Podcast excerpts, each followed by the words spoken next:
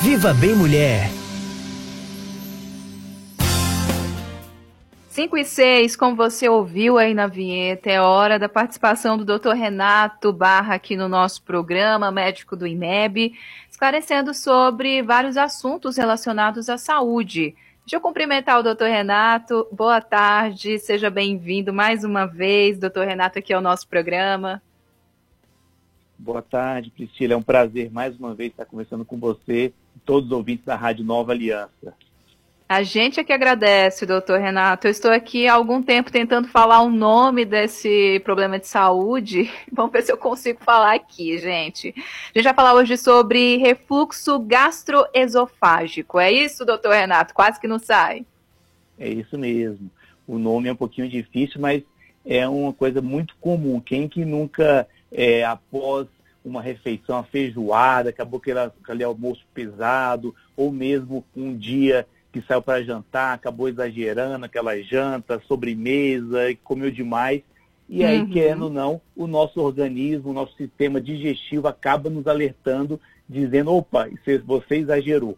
Então, é importante reforçar que essa azia, queimação, é um problema muito comum no nosso organismo, que nada que mais é realmente o refluxo gastroesofágico, que é quando o conteúdo ali do estômago, ele reflui, ele sobe até o esôfago. Então, é uma, uma coisa é, como eu disse assim, após uma refeição esporádica, um dia que você almoçou, jantou, exagerou um pouquinho, isso não é considerado doença do refluxo gastroesofágico. É um período, você sabe que aquele dia você exagerou um pouquinho, vai ter uma queimação, azia, você comeu alguma coisa ali um pouco de uma forma um pouco mais exagerada, algum molho de tomate, por exemplo, mas o que nós estamos falando hoje um pouquinho mais é sobre a doença do refluxo gastroesofágico. É quando esse quadro de queimação, azia, tosse, é uma coisa crônica, ou seja, repetitiva. Então, uhum. constantemente a pessoa sente essa queimação quase que diariamente. Aí sim é considerada uma doença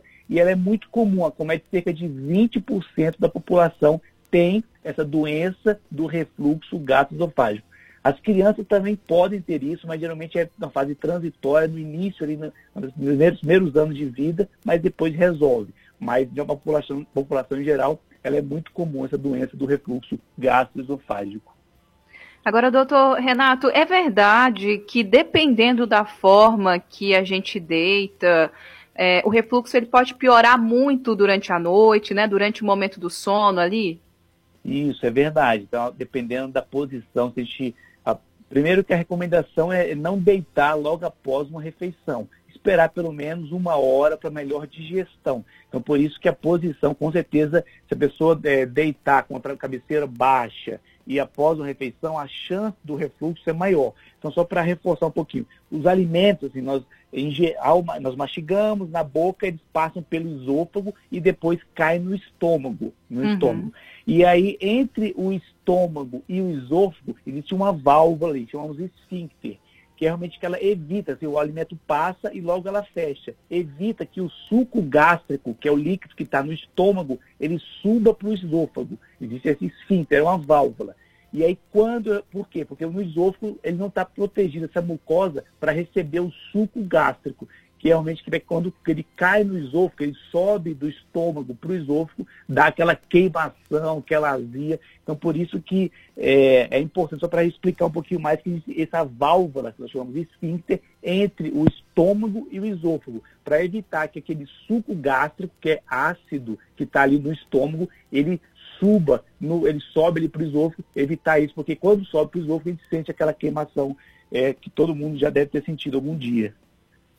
Entendi. Existem alguns alimentos até que podem contribuir para o aumento ou até a causa né, do refluxo e um aumento também, né, doutor? Quais são esses alimentos que podem, de fato, prejudicar quem tem refluxo? Principalmente é, a cafeína e derivados, então ca café, chá preto, cafeína e derivados de uma forma geral, refrigerante, é, sucos cítricos, suco de laranja, parte de tomate, molho de tomate, os molhos de uma forma geral, eles têm maior chance de levar para o refluxo, próprio chocolate, muito tempero, muito alho, muito cebola, todos esses alimentos, querendo ou não, acabam interferindo ali e pode alterar o melhor funcionamento desse esfíncter, dessa válvula, e a chance da pessoa ter um refluxo é maior. Mas principalmente cafeína derivados, molho de tomate, sucos cítricos, é, muito tempero, muito alho, muito cebola, isso pode, é, para quem já tem uma predisposição a ter refluxo, pode agravar. Agora, doutor Renato, chegou uma mensagem aqui com uma pergunta. A Giselda ela quer saber se alguém pode morrer de refluxo. Não sei se de refluxo, mas com ele, né, doutor? Acho que pode ser que aconteça, né? Isso.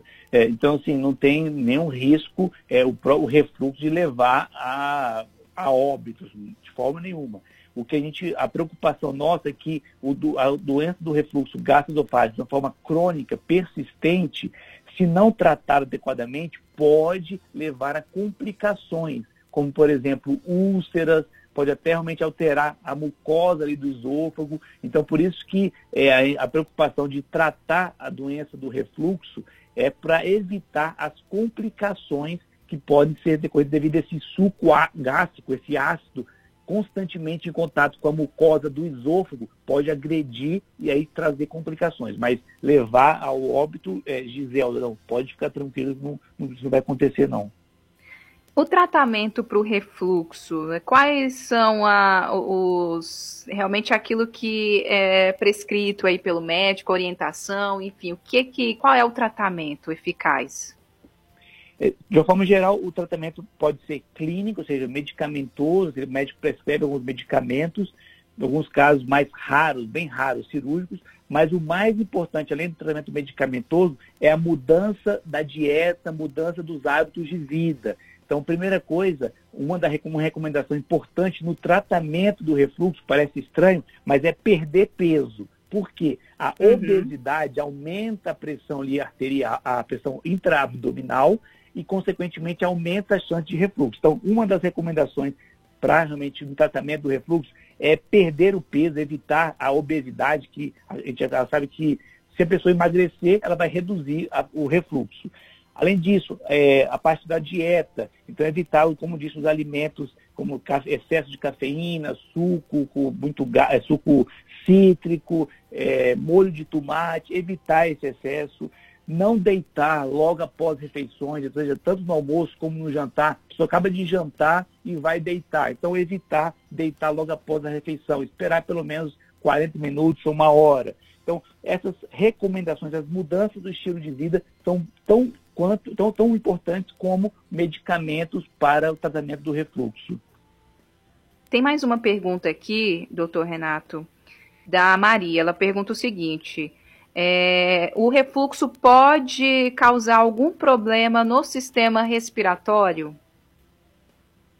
Sim, então, excelente pergunta, Maria. Então, essa a persistência ali do, do suco gástrico, é, é, muito comum a pessoa, além da azia, queimação, ela ter dor no tórax, tosse seca, ter pneumonia de repetição. Então, o fato do suco gástrico voltar, ele subir, ele pode ter bronca, a pessoa pode aspirar esse suco, pode cair nas vias respiratórias.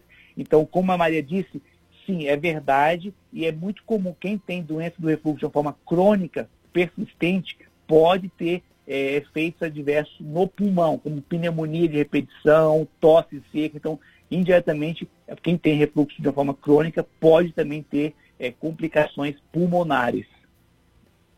Tá certo. Doutor Renato, a gente agradece a participação aqui mais uma vez, né, no nosso programa. Muito obrigada. Excelente fim de semana para o senhor. Até a próxima semana, se Deus quiser. Eu que agradeço. Um bom final de semana. Fique com Deus. Até semana que vem. Amém. Fique com Deus também.